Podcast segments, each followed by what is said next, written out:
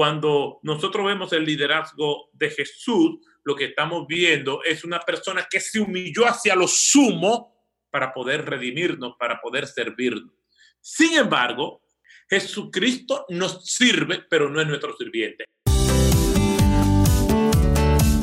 Sin el equipamiento correcto, no hay crecimiento. Equipados es el podcast que existe para ayudar a cumplir con efectividad su tarea a aquellos que han sido llamados por el Maestro a equipar la iglesia. Ahora con ustedes, los anfitriones de Equipados, Ariel Irizarri y Ramón Osorio.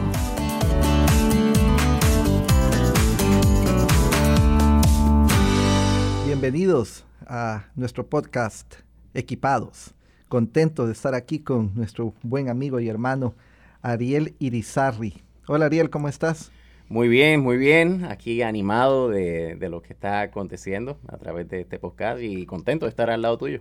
Igual aquí. ¿Cómo está la familia?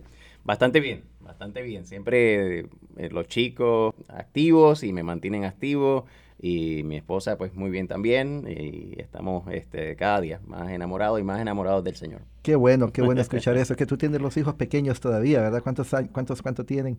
Pues mira, el más grande ya tiene 14 y el otro tiene 10.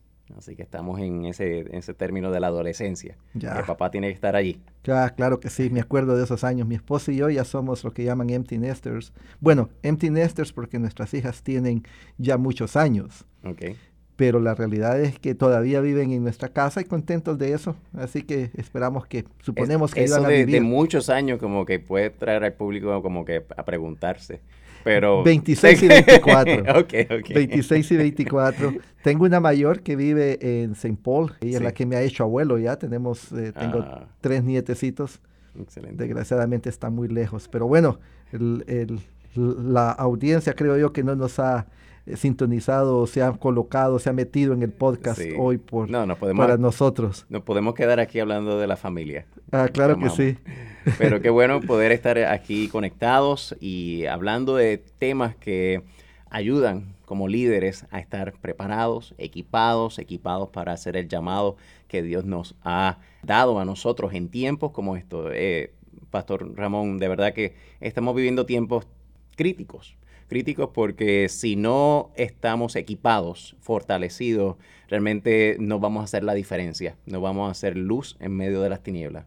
Pues sí, es interesante que la iglesia en Antioquía, ahí en Hechos capítulo 11, se nos dice que fue fundada por un grupo de hermanos que iban huyendo de la persecución de mm. Pablo cuando la muerte de Esteban.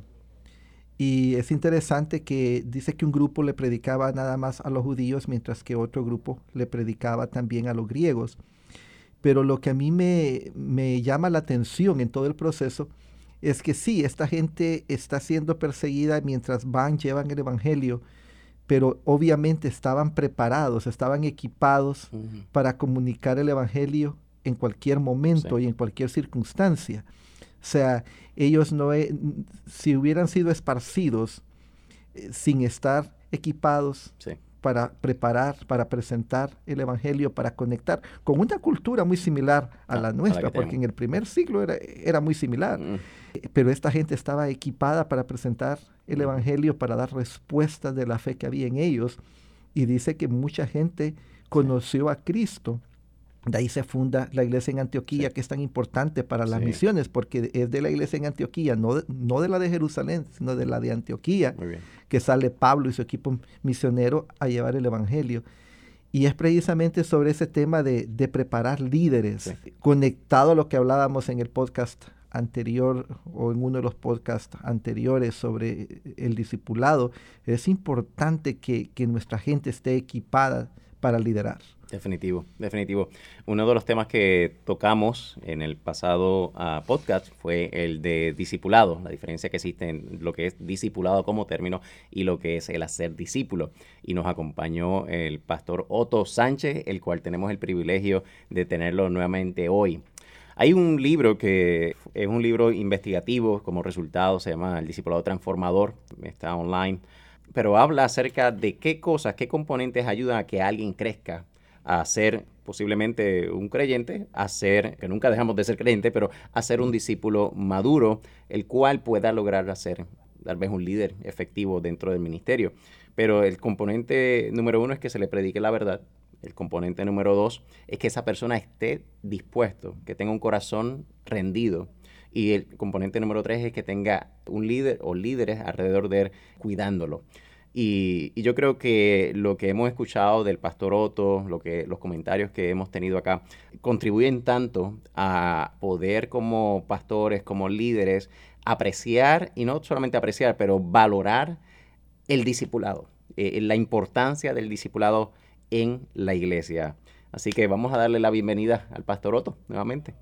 Hola, pastor Otto, bienvenido. ¿Cómo ha estado? Bueno, me siento muy bien, gracias al Señor. Y escuchándolo a ustedes y sabiendo que estamos haciendo esta contribución para el pueblo de Dios y para nosotros mismos, porque a Dios se le sirve dando, pero también uno es también edificado. Nosotros como portavoces no estamos excluidos de la edificación. El proceso de, enseñar a otros también es de beneficio a quien enseña. La, la primera audiencia, cada vez que tenemos la oportunidad de ministrar, está en el cielo y luego está dentro de nosotros y luego vienen los demás. No pues podemos enseñar algo que nosotros no hemos sido edificados primeramente. Correcto. que todos ganamos. Así es. Pues fíjese, hermano, que hace poco, y fíjate, Ariel también, fíjate que hace poco hicimos una, una encuesta, no es una encuesta profesional, pero una de esas que se llama Survey, Monkey o Monkey Survey, no sé cuál de los dos, le mandamos a confirmar a como unos 350 pastores y luego me he dado la tarea de, de estar en diferentes sitios motivando pastores a que planten iglesias nuevas desde sus iglesias, no que ellos lo hagan, sino que envíen gente y que mm, apoyen la multiplicación de iglesias porque pues la gente se está perdiendo y se está yendo sin Cristo. Y el 73% de las personas que respondieron a la encuesta y aproximadamente lo mismo, yo podría decir que el 70% de los pastores con los quien hemos tenido un contacto personal ha expresado que el inconveniente, el obstáculo más grande para involucrarse en plantación de iglesias es precisamente la falta de, liderazgo. Y no solamente en plantación de iglesias, la realidad es que la, queja o la, o, la situación está que no hay quien, quien haga un buen ministerio con niños o con jóvenes o, con, o con tantas cosas. Y la sociedad en general también nos habla de, de la falta de líderes en todos lados, a, nivel político, a nivel nacional, estatal, de ciudad. Las empresas están eh, precisamente pensando en eso, pero nosotros como iglesia necesitamos eh, ver de qué manera mejoramos nuestra formación de líderes. Una de las preguntas de que más surge hoy en día es, desde, desde las escrituras, ¿qué es el liderazgo?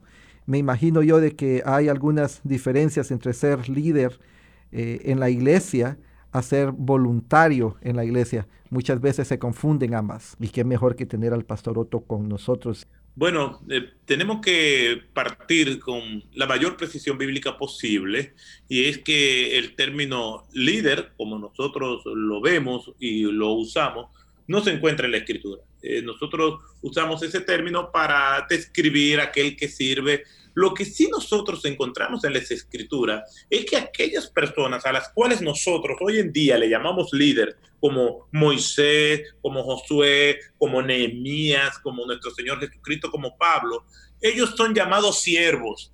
El líder, que es el título que nosotros le hemos puesto a estas personas que sirven a los demás, no ven aquellas personas que le siguen como el político que está en una tribuna mirando a la gente desde abajo o el empresario que está en su posición como CEO de una empresa y ve a los demás como sus súbditos o empleados.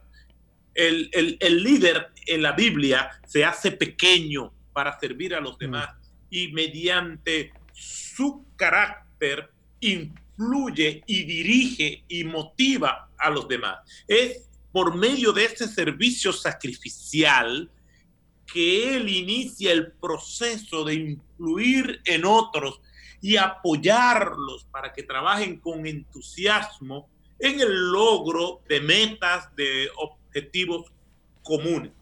En otras palabras, el líder es un siervo que tiene personas que le siguen y que él va a sacrificarse para lograr los objetivos que glorifiquen y exalten el nombre de Jesucristo. En otras palabras, es muy diferente. Hace un tiempo yo hice una encuesta doméstica particular y, en un seminario sobre liderazgo le puse a las personas que hicieran lo que en inglés se llaman top of mind, lo, que, que, hicieran lo primero que le viniera a la mente mm. sobre la palabra liderazgo.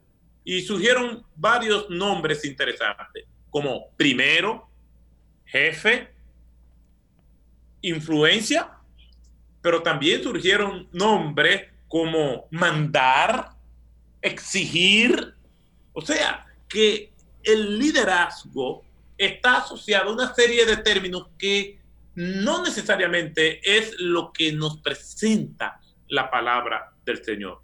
Cuando nosotros vemos el liderazgo de Jesús, lo que estamos viendo es una persona que se humilló hacia lo sumo para poder redimirnos, para poder servirnos. Sin embargo, y es bueno hacer una aclaración, Jesucristo nos sirve, pero no es nuestro sirviente. El líder no es un sirviente, es una persona que sirve de manera espontánea, renunciando a sus privilegios para glorificar al Señor y así servir al pueblo del Señor. Puede expander. Es del Señor. Pastor, puede expander ahí en la diferencia entre es alguien que sirve, pero no es un sirviente. Es, correcto. Cuando nosotros vemos hoy en día cómo algunas personas que dicen ser cristianos, y lo vemos eh, en estas nuevas versiones de Evangelio, donde las personas que están como líderes en, esos, en esas iglesias, en esas denominaciones, hablan regañando a la audiencia, porque ellos piensan que autoridad es regañar. Ese es otro tema, pero me sirve de introducción a lo que voy a decir. Pero además, estas personas le exigen al Señor. Y yo he escuchado individuos orando a cuando venía el huracán María, eh, exijo que ese huracán se desvíe. Eh, eh, declaramos que Irma no va a pasar por aquí. Señor, te exigimos. Entonces, vemos mm. que estos individuos le dan órdenes al Señor mm. como si el Señor fuera el sirviente y ellos los aman. El Señor vino no para ser servido, sino para servir. Una cosa es que Él nos sirva espontáneamente para influenciarnos a nosotros ser como Él, a nosotros creer que Él es nuestro sirviente. No, no, no, no. Jesucristo no es nuestro sirviente, ese es el Señor. Él es el amo una cosa es también reforzar, es que cuando Jesús anunciaba su muerte, él decía, nadie me quita la vida. Hay un poderoso imperio romano que va a ejercer su autoridad sobre mí. Hay un oficialismo religioso judío que cruje sus dientes en contra mía, pero ustedes no me van a quitar la vida. Nadie me quita la vida. Yo mismo la pongo y cuando quiera la vuelvo a tomar. Él sirve de manera espontánea, pero no es para que nosotros le demos órdenes. Imaginémonos la escena. El Señor ve que nadie le ha lavado los pies en la última cena a ninguno. Y me imagino que por la mente de cada uno de ellos pasaba, ¿y cómo yo le voy a lavar los pies a Pedro? ¿Y cómo yo le voy a, entregar esas uñas a Juan? Mira qué feo está esto. Entonces, eh, eh, probablemente eh, yo no soy un esclavo para hacer eso. ¿Y qué pasa? ¿Dónde está el esclavo? De repente aparece el esclavo. ¿Quién es el esclavo? ¿Qué se hizo esclavo? Jesús. Y cuando viene donde Pedro, Pedro capta lo humillante que es para él que Cristo venga a lavarle los pies. Pero se dio cuenta muy tarde. Entonces le dices, no, Señor, ordenándole a Cristo, no me vas a lavar los pies. Y Cristo le responde, si no te dejas lavar los pies, no tiene parte conmigo. Entonces Pedro le da otra orden. No, no solamente los pies, sino también la cabeza. Pocas veces Pedro fue certero. Al Señor no se le da órdenes porque no es nuestro sirviente. Él lavó los pies, lo hizo de manera espontánea, una vez humillándose para darle el ejemplo y modelarle, el modelarle a ellos lo que es un líder. Un líder sirve de manera voluntaria a los demás para influenciarlos a hacer y a replicar lo que Cristo quiere que nosotros hagamos y repliquemos. Pero corremos el riesgo de que alguien crea que somos sirvientes. Entonces tenemos que establecer esa diferencia. Cristo nos sirve y nos, nos brindó hasta su vida y su sangre, pero ni lo fue ni lo es nuestro sirviente. Y qué gran privilegio tenemos que, que no solamente nos llama siervo, y luego en el libro de Juan nos dice, pero también ustedes pueden ser mis amigos si hacen lo que yo os mando, que realmente está infiriendo, como quiera, como quiera son, tus, son, mis siervos, porque tienen que hacer lo que yo le estoy diciendo. Y, luego Mateo 28, claramente, siempre nos referimos al 19 y 20, pero toda autoridad se me ha dado en el cielo y en la tierra. Eso está como cuando tu jefe... Y dice, mi yugo es fácil y ligera mi carga. Ni deja de ser yugo, ni deja de ser carga. Correcto, eso es como cuando su jefe es, eh, es su amigo también, pero en el contexto de, del trabajo, él sigue siendo el jefe. Tienes que hacerlo. Tienes que hacerlo indistintamente. Más bien más se sirve en esos casos. Yo creo que eh, lo que estamos, estamos viendo es eh, un mal concepto de la persona de Dios, es un mal concepto de, nuestro Señor Jesucristo. Y, Pastor Otto, estamos queriendo dialogar acerca de cómo motivar a las personas a liderar y cómo desarrollar a estas personas para que puedan ejercer ese rol que se le está delegando de una manera efectiva. Sabemos que en medio de su liderazgo como pastor por muchos años ahí en la iglesia de Osama y también lidera otros ministerios como el seminario y otros, usted posiblemente ha podido ver cosas que sirven y cosas que no sirven, cosas que han sido eh, fructíferas y cosas que posiblemente no lo han sido.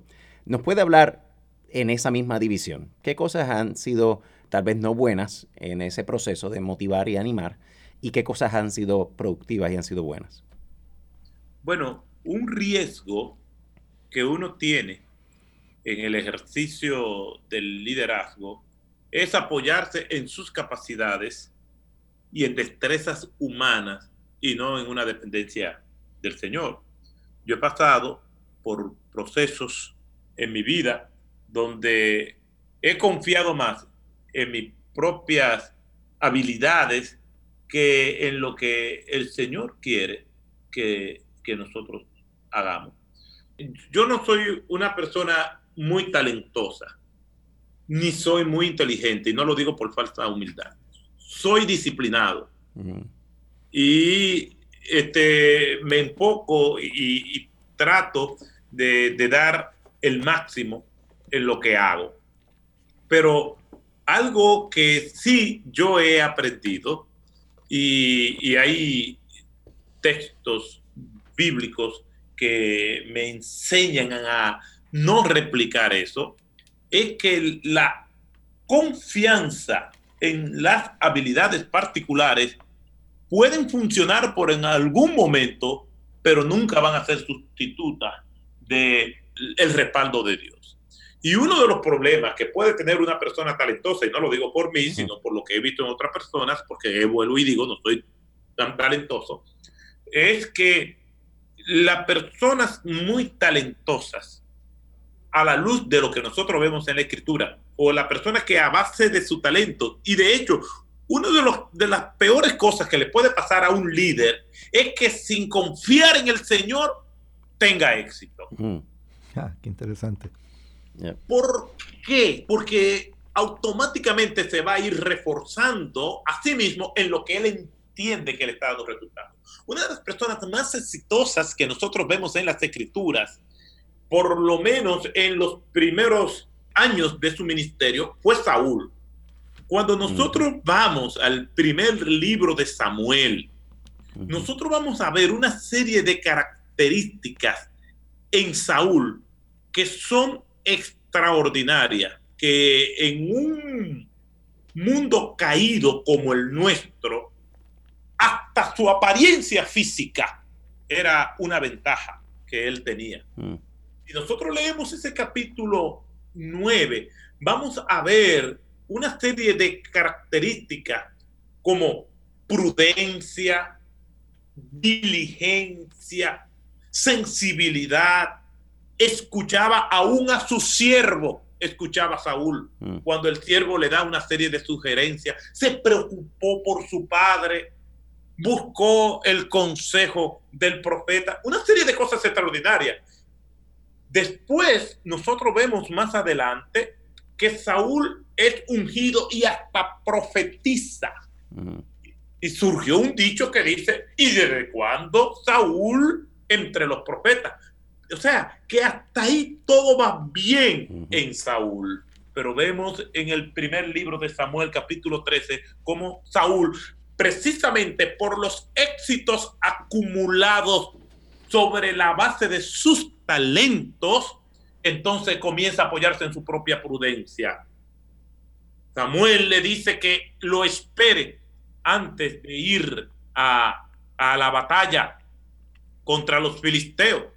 Y Saúl, pues se desesperó porque Samuel no llegaba y mandó a buscar el efod e hizo sacrificio. Y en ese mismo momento llega Samuel y le dice, necia o locamente has actuado. Ahí comenzó el de calabro de Saúl. Una persona que tenga mucho talento, pero que se apoye solamente en eso y no en el Señor, es una tragedia. Es una tragedia. Lo, mismo vemos en el rey Usía, un gran rey, muy bueno, un hombre íntegro, pero se sintió con el derecho de entrar y ocupar roles sacerdotales y Dios lo quitó.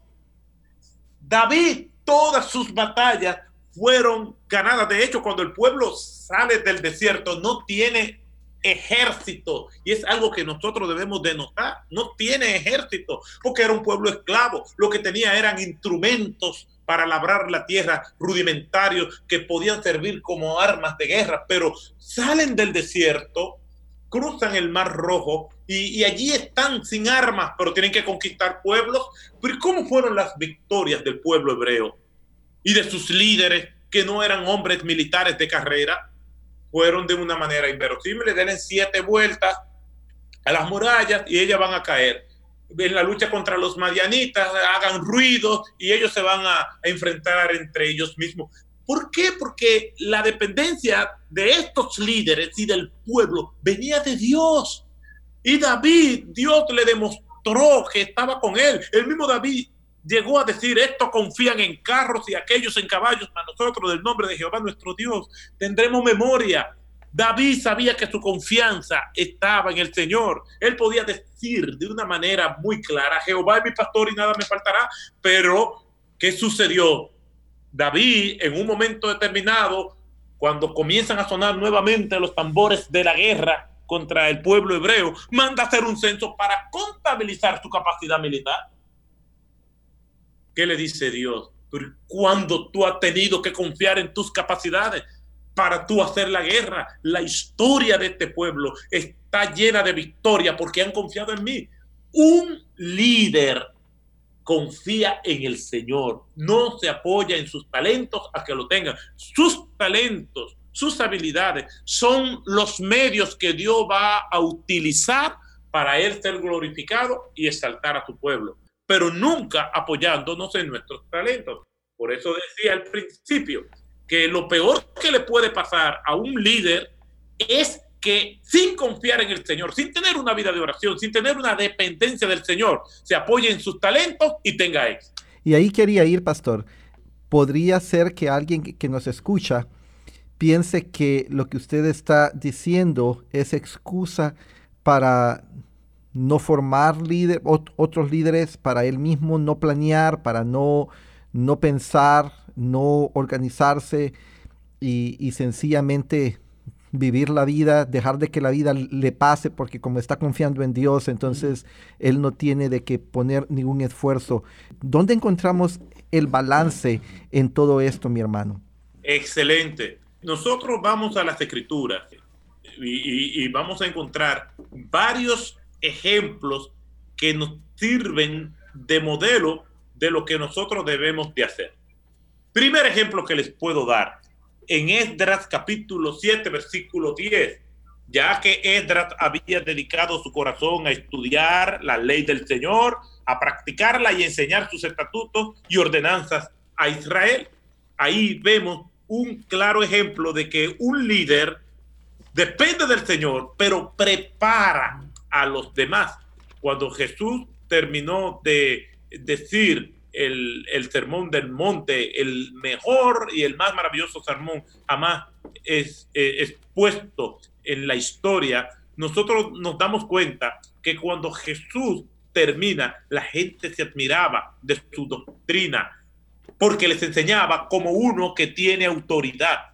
Y cuando nosotros nos vamos a Timoteo capítulo 2, versículo 15, el apóstol Pablo le dice, procura con diligencia presentarte ante Dios como un obrero aprobado. ¿Y qué es un obrero aprobado?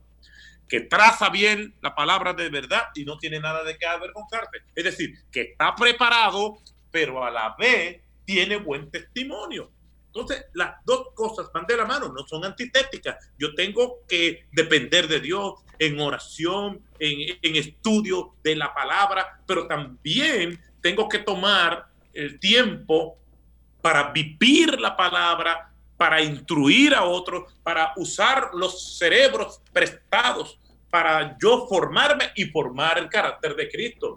O sea, el ideal, el prototipo es Cristo, es Cristo mismo y el apóstol Pablo. El apóstol Pablo, cuando nosotros vamos a Filipenses capítulo 3, versículo 4 en adelante, nosotros vemos el resumen de Pablo, su currículum, impresionante. Y Pablo es una persona digna de admiración. Algunos decían de él, las muchas letras te han vuelto loco. Pablo sobresalía nacido y criado en Tarto, capital de Cilicia, de donde fue el gran Cicerón, rector magnífico de la universidad de allí. O sea, Pablo era un individuo eminentemente preparado y exhortaba a través de sus epístolas, nos exhorta a que tenemos que prepararnos, a que tenemos que dar lo mejor eh, a través de la historia, digamos, a partir de la, del surgimiento de la teología liberal en el siglo XVIII, con Friedrich Telemacher hasta ahora, después con el surgimiento del fundamentalismo protestante de finales del siglo XIX, principios del siglo XX, vemos como que quieren poner la preparación y la devoción a Dios como antitética, como contraria. No, van de la mano. John Stott dice, de aquellos liberales son conformistas y aquellos que son personas que subestiman el estudio son escapistas de la realidad. O sea, no somos ni conformistas ni escapistas, debemos vivir en el equilibrio, prepararnos bien, manteniendo la dependencia del Señor. Una persona íntegra que ama a Dios y a la vez preparada es el mejor regalo que Dios le puede dar a su iglesia. Así es, así es. La misma Biblia lo dice, ¿verdad? Que no podemos ser sabios en nuestra propia opinión. Jesús mismo también le, exhortó a, los discípulos a través de, eso que conocemos, de que aquel que quiere construir algo no se sienta mejor y planifica para que luego al final no sea el hazme reír de, de aquellos que le rodean. Qué importante definitivamente es la dependencia. Y yo creo que la buena administración dentro del liderazgo, la buena preparación no deja de ser espiritual, sino está la postura y la posición de ese siervo, de ese líder, ante cómo observa el ministerio y la visión que puede obtener de parte de Dios para implementarla en ese ministerio. No es nuestro trabajo. Sobre todo, sobre todo, perdona que interrumpa. Sí. Este, eh, con la crisis de liderazgo que estamos viviendo. Correcto. Y, como decía Ramón, estamos viviendo una crisis de liderazgo seria, una crisis en el orden político, en el orden empresarial, en el orden económico, hasta en los deportes. Hay trampas, engaños, y eso ah, también lo vemos en la iglesia. Quiere decir que la crisis de liderazgo en sentido general hace que las personas duden de aquellos que le presiden.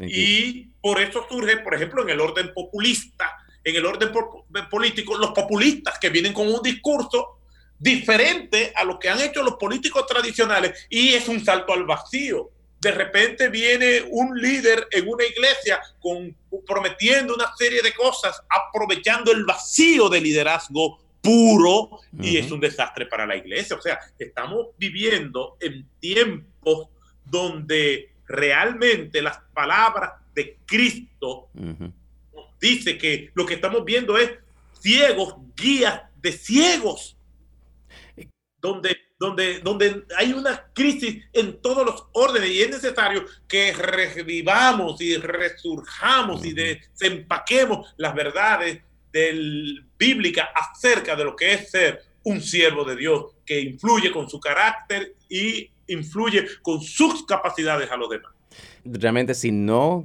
podemos permitir que Él gobierne nuestra vida, que, que, podamos gobernar nuestra casa, como 1 Timoteo 3 habla, no vamos a poder ser buenos líderes tampoco dentro de la, de la casa del Señor. Pastor, definitivamente podemos aquí dialogar de errores que hemos cometido dentro del ministerio. Hemos, podemos dialogar acerca de las veces que hemos confiado en nuestra propia prudencia y, y hemos fallado. Y esto, si hay plantadores de iglesia que nos están escuchando, si nos están escuchando pastores nuevos en, en, el ministerio, se van a dar, se van a percatar y se van a dar cuenta que, que, que sus ideas posiblemente, aunque suenan bien, no, no, son las mejores. Y me pasó a mí, por ejemplo, en el ministerio, cuando pensé que poner gente que tenía buena carisma en el liderazgo era, era lo, lo, mejor. Eh, y no, uno se dio cuenta de que no. El discípulo hay que disipularle, hay que prepararle. Es interno hacia lo externo, no es viceversa. Pastor, ¿qué usted recomienda? Si hay un pastor que se sienta allí en la sala de su casa, ¿qué cosas le recomienda a usted para esa persona mantenerse creciendo y pareciéndose más a Jesucristo, tanto en persona como en su modelo de liderazgo? Bueno, realmente yo pienso que la Biblia es clara.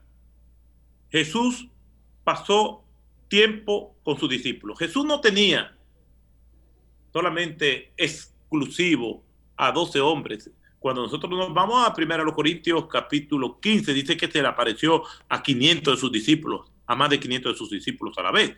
Después nos dice que en el aposento alto había 120. Después vemos que se nos dice que había 70 que envió de dos en dos. Que había mujeres incluso que le servían con sus bienes, Lucas capítulo 8, versículo 1 en adelante. Pero escogió a 12 hombres para estar tiempo completo con ellos. Mm. Yo soy discípulo soy discípulo de Cristo y soy discípulo de mis colaboradores. Yo no soy un Lone Ranger, yo no soy un llanero solitario. Yo estoy bajo la autoridad de mi consejo pastoral. No tomo decisiones, no tomo decisiones sin consultarlo. Le hablo de mi vida, le hablo de todo, todo lo que tiene que ver conmigo. Es el grupo de hombres que me acompaña, lo saben. Un pastor da un mal modelo a la iglesia si no tiene a alguien en su consejo. de hecho, yo, yo, yo, nosotros tenemos aquí el consejo pastoral, pero también tenemos lo que yo llamo auditores externos, hombres de Dios, amigos de otras congregaciones que son amigos y pastores nuestros también y a quien nosotros consultamos. Un pastor tiene mm. que entender que él es parte de una comunidad mucho más grande que la de su consejo mm. particular. Y esa comunidad es el cuerpo de Cristo a través de los líderes que le apoyan. Era Moisés viejo y cansado y allá le levantan las manos para seguir motivando al pueblo. Es David siendo un viejo que había perdido habilidad si todavía estaba en la guerra y le dice a Abisai cuando ve que el filisteo lo iba a matar, y él mata al filisteo, le dice, nunca más vuelva a la guerra con nosotros, no sea que muera y se apague la lámpara de Israel. Y se sometió. Es Jesús diciéndole a sus discípulos eh, allí en un tiempo de retiro en Cesarea de Filipo, en Mateo capítulo 16, versículo 13 en adelante. ¿Qué dicen los hombres que es el Hijo del Hombre? ¿Era que Jesús no sabía? Claro que Jesús sabe, lo que pasa es que nos está entregando un modelo. El pastor es oveja y hace muy bien modelándole a sus ovejas que también él está bajo el escrutinio y la autoridad de su consejo pastoral y de otros amigos que velan por sus vidas. Hermano Otto, tengo una pregunta en ese sentido y yo creo que es la última en, esta, en este podcast. pero no lo quiero dejar ir sin que dialoguemos un poquito sobre eso. En todos estos modelos, la idea natural, o por lo menos la que se me viene a la cabeza, es un hombre discipulando hombres. ¿Cómo, cómo disipula a las damas en su iglesia? ¿Qué, ¿Qué proceso de desarrollo para ellas también existe ahí en su congregación? ¿Y qué consejos le daría a pastores para que, para que desarrollen también a las mujeres como, como líderes, como discípulas y, y todo eso eh, especialmente en este mundo donde no es muy conveniente que un hombre necesariamente tenga una relación eh, muy cercana con alguien que no es su esposa. Así que ahí le tiro la pregunta, hermano. Qué linda pregunta, porque se habla poco de eso. Pero los resultados desastrosos de un mal manejo están a la orden del día. Bueno, lo primero vamos al modelo de Cristo. Cristo, según lo que yo puedo ver en el Nuevo Testamento, principalmente en los evangelios, nunca estuvo con una mujer a solas y en privado. Mm. Todas las menciones de Cristo con, en su relación con mujeres es en lugares públicos. Probablemente el único caso donde quizás no había más personas es con Jesús y María Magdalena. Y cuando ella lo va a tocar, él le dice, no me toques, que aún no he ido al Padre. O sea, que mientras Jesús se deja tocar por una mujer los pies eh, eh, llorando y, jugando con sus lágrimas, pero delante de todo el mundo, con la mujer samaritana, mujer de reputación dudosa, está en el pozo, en el centro a plena luz del día, a las 12 del día. O sea, este, e, e, esa delicadeza de Jesús tratar con la mujer y proteger el, su ministerio. ¿Cómo yo recomiendo que se haga en el mismo contexto que lo hizo Jesús?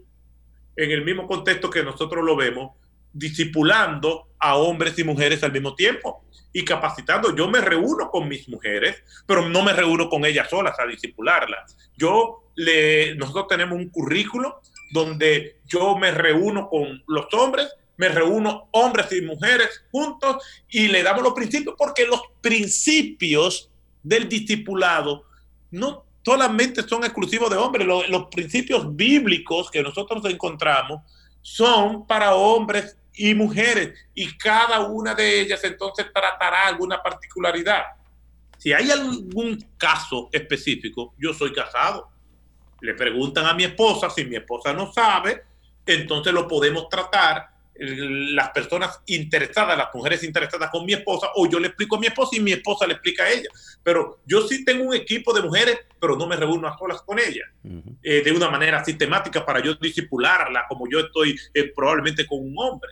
Nos disipulamos y, y, la reunimos en grupo y ahí hablamos los temas que sean delicados ser tratados por mí con ellas, porque hay un punto donde ya yo no puedo llegar y dejo que mi esposa y las líderes de los otros del Consejo Pastoral lo traten con él. Pero no recomiendo ningún discipulado sistemático entre hombre y una mujer porque puede haber una transferencia o una contratransferencia si se hace de manera particular y de una manera sostenida. Muchas gracias, hermano, hermano. Excelente, excelente. Pastor Otto, estamos sumamente agradecidos del tiempo que ha dedicado, no solamente en este podcast, pero en el anterior también.